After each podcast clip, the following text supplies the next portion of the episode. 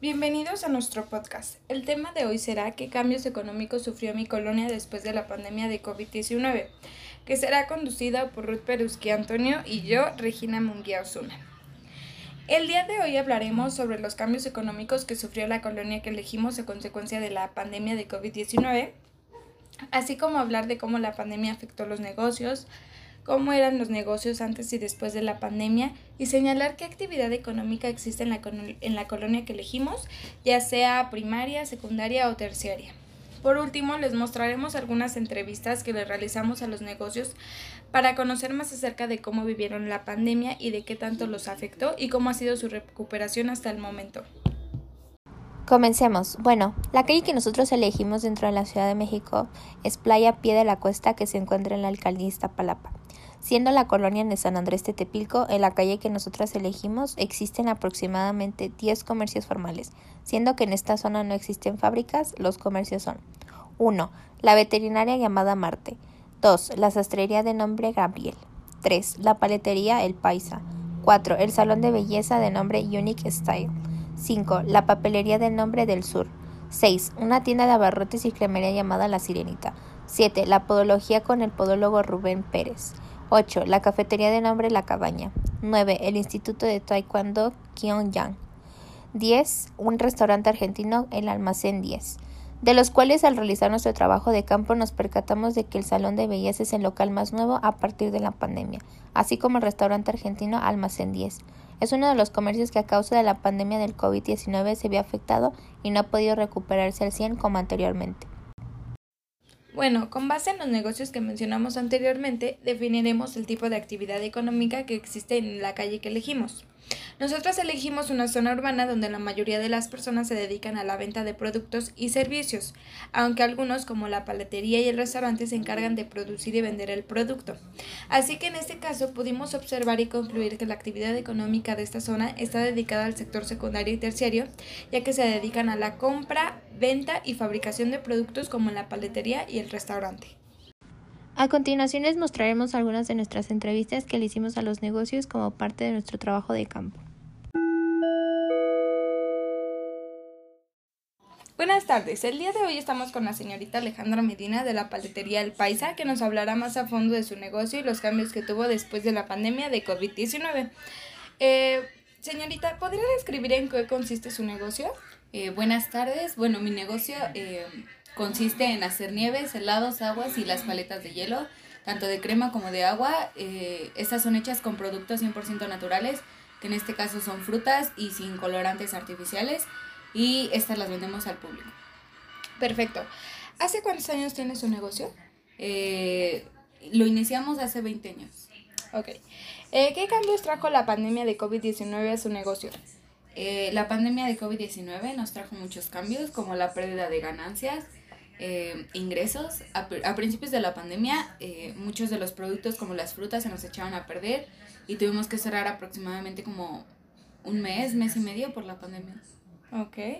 Eh, ¿Cómo vivió los días de cuarentena cuando casi nadie salía o cuando no podría abrir su negocio?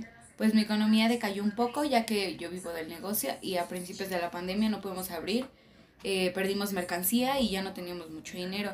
Eh, cuando la cosa eh, comenzó a normalizarse, empezamos a vender, no al 100%, eh, porque mucha gente todavía no confiaba en, la, en los alimentos de la calle por cuestión de sanidad, pero pues ya era algo. Ok. Em, ¿Qué diferencias se encuentra en su negocio entre el año 2019 y actualmente después de la pandemia de COVID-19? pues en el 2019 mi negocio pues iba bien, estaba en lo más alto y actualmente eh, después de la pandemia eh, ya nos hemos ido recuperando poco a poco. En sí las, eh, las épocas que más nos han beneficiado es la primavera, el verano, donde hace mucho calor y la gente compra bastante en ese pues, este tipo de, alimentos y pues ahorita estamos también como con mucha gente porque por el calor. En esta época alta. alta. ¿Considera que la situación de su negocio regresó a la normalidad como era antes de 2019? Actualmente creo que sí, aunque hace un año todavía estábamos más o menos mal, ya que mucha gente todavía no salía mucho y el COVID-19 se escuchaba peligroso en esos momentos. Pero ahorita pues con el calor y todo como que ya nos fuimos nivelando un poco más. Ok. Y por último, ¿qué perspectivas de futuro tiene su negocio después de superar la pandemia de COVID-19?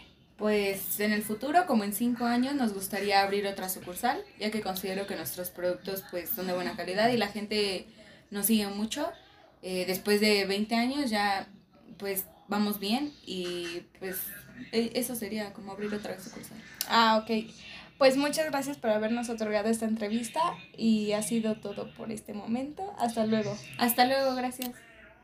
Buenas tardes, hoy estamos con la señorita Carla Jiménez de Restaurante Argentino El Almacén 10 que nos hablará más a fondo de su negocio y los cambios que tuvo después de la pandemia de COVID-19.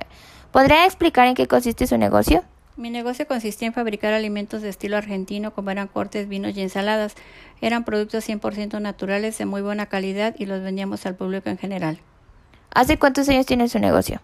Tenía siete, casi ocho años. ¿Qué cambios trajo la pandemia de COVID-19 a su negocio? La verdad trajo muchos cambios como la pérdida de dinero y ganancias. La verdad también pérdida de trabajadores por la situación de la enfermedad. Tuvimos que cerrar dos meses y la verdad cambiamos también de administración. El restaurante tuvo bajas ventas y tuvimos que cerrarlo temporalmente. ¿Cómo vivió los días de cuarentena cuando casi nadie salía, cuando nadie podía abrir su negocio? La verdad es que el negocio no tuvo buenas ventas y no tuvimos buenos resultados y los trabajadores como era el chef y el mesero se quedaron sin trabajo por dos meses, que en ese momento la pandemia estaba muy fuerte y tuvimos que cerrarlo por completo por órdenes de la Secretaría de Salud. ¿Qué diferencia se encuentra en su negocio entre el año 2019 y actualmente después de la pandemia de COVID-19? Actualmente, después de la pandemia de COVID-19, en el 2019 el restaurante estaba muy alto, las ventas eran muy buenas y los fines de semana teníamos ventas muy altas por las promociones que nosotros poníamos dentro del restaurante, teníamos música en vivo. Actualmente, después de la pandemia, nos fue mal y tratamos de recuperarnos cambiando la administración, pero la verdad es que no nos funcionó y tuvimos que cerrarlo temporalmente por seis meses.